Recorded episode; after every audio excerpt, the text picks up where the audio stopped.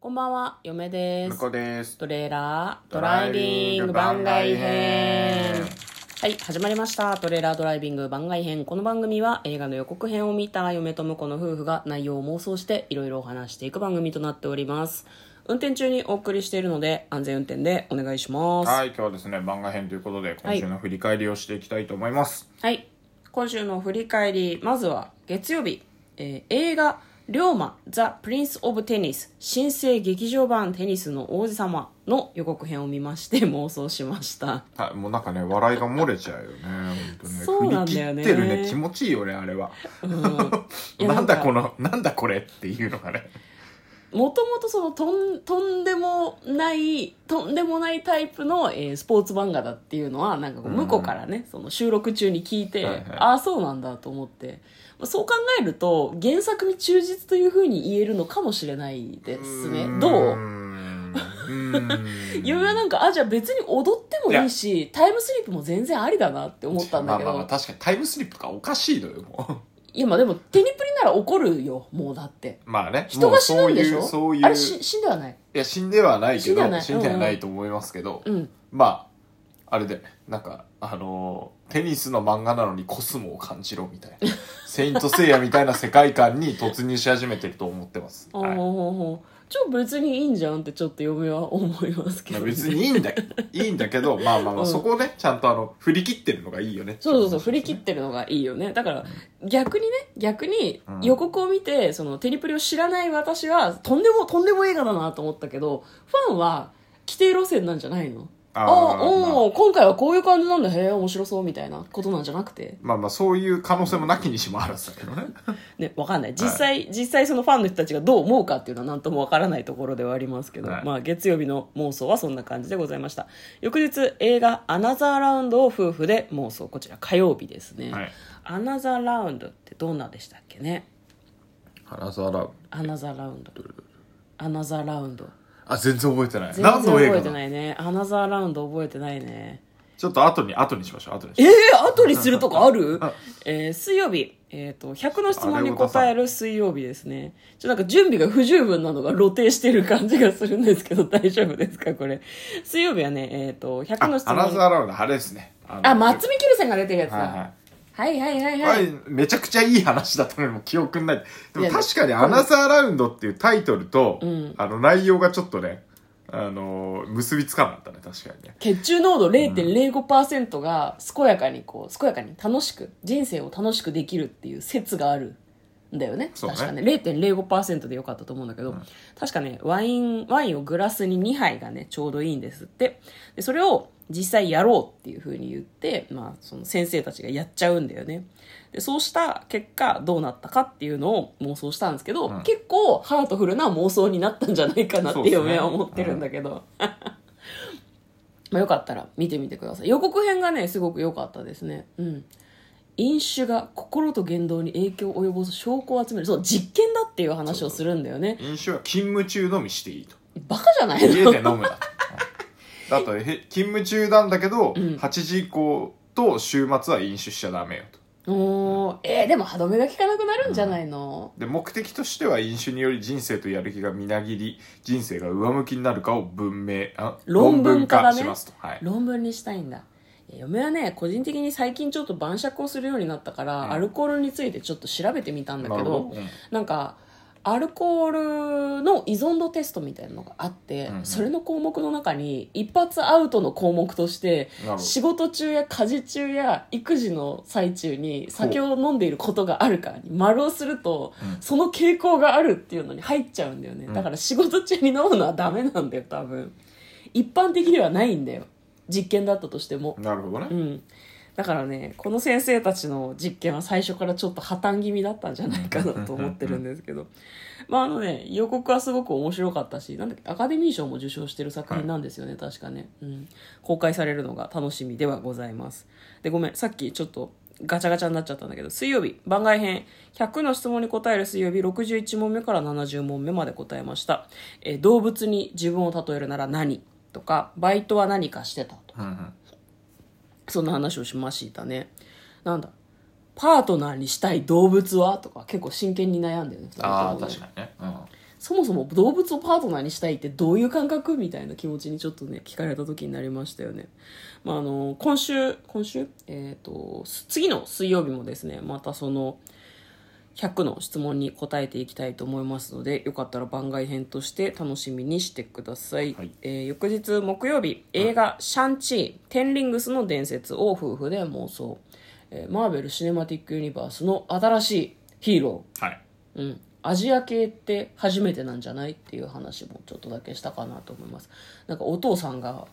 すごいヒーローっぽい感じで予告の中では出てくるんだけどあれもしかして悪いやつなんっていうふうそうにね思ううんうんうんでそれに気づいた息子はなんかお父さんから離れようとするんだけどなかなか難しいみたいなみたいな感じですね。でまあまあうん明らかにお父さんって、で、あの、最終的には、あの、グラップラーバキみたい な。あ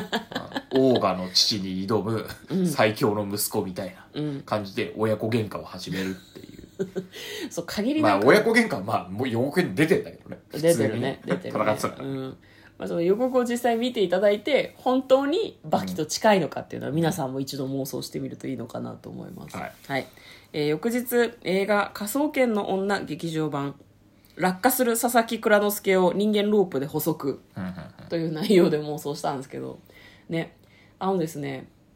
あお便りが来ているラジオネームズッキー沢口靖子といえばルヴァンかなと聞きながら思ったズッキーより美味しい棒が届いておりますありがとうございます、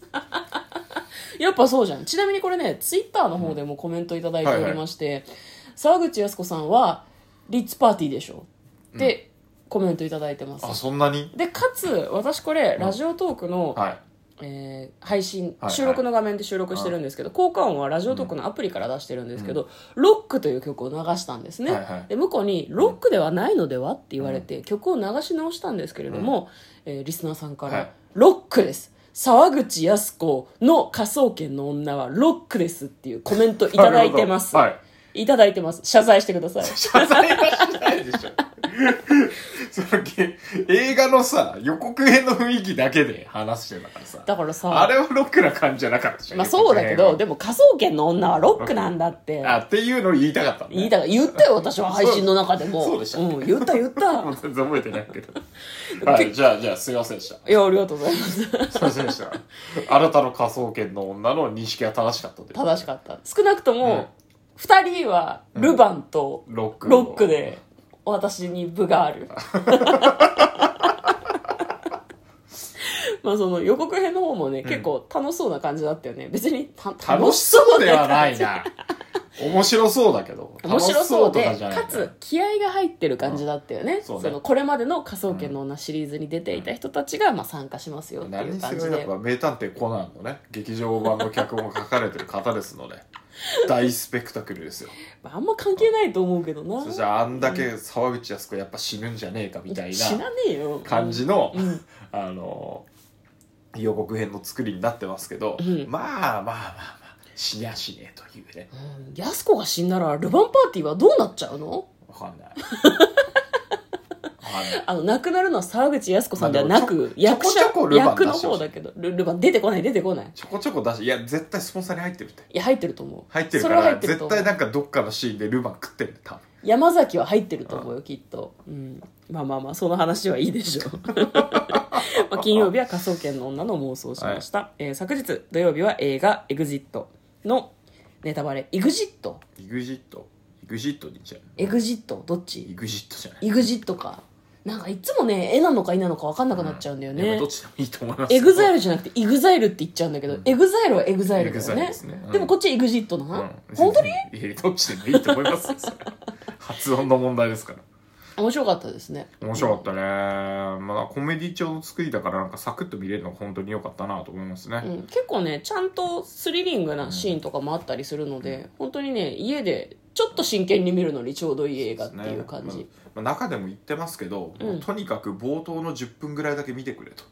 そしたらあのお姉さんの的確な 韓国の姉ってこんな感じなんだろうなっていうのがよくわかるあの映像が出ますんで、うん姉が的確に弟の急所にあの張り手とかねうんパンチを食らわせる、すごいリズミカルなのすっごいリズミカルなここだけは見てほしいあのね向こうはね収録外でもこの話しかせん EXIT の話をしようとするとマジなんってパいうッパッパッパッパッパッみたい なすっごいリズミカルに打つあれ気持ちがいいあれは確かにねうんリズミカルなんだよね、まあ、あとそのなんだろうな大脱出劇っていうのももちろん面白いけど、韓国映画のその家族愛の描き方ってうんこうなんか面白いところがあるなと思うし韓国のその古希というイベントってこういう感じなんだなっていうのがうっすら分かるのもちょっと個人的にはああ確かにねとても面白かったですはいねはいはいはいうん年長者を敬うとかそういうのもなんかすごい出てきてた感じがするのでうんとにかく冒頭10分でいいからちょっと見ていただきたいあの検索姉のしてパもンらチえをる見とてそこねあの言うこんなこと言うとあれだけど別に 見どころじゃねえ見かどらころじゃねえのよ見どころじゃねえ見どころかじらゃないんだよあの収まってるシーンがすごく僕は気持ちよかったローククライミングするシーンがメインだから、そうねよろしくお願いします。はい、ということで、えー振り返りをしてまいりました。またね、月曜日からも映画の妄想したりですとか、うん100の質問に答えたりなどしていきたいと思います。皆さんも楽しい1週間になるといいですかね。そうですねもう8月も終わりですね。はい、はい明日あのうん、ー月曜日になるとジャンプ発売日なんで僕は楽しみです今からよかったね。はいはい。ね、皆さんもジャンプを楽しみにやってってください。あと数分で公開になるとかな。そうですねはいはい、よかったね。ということで、嫁とこのトレーラー、ドライビング番外編もあったね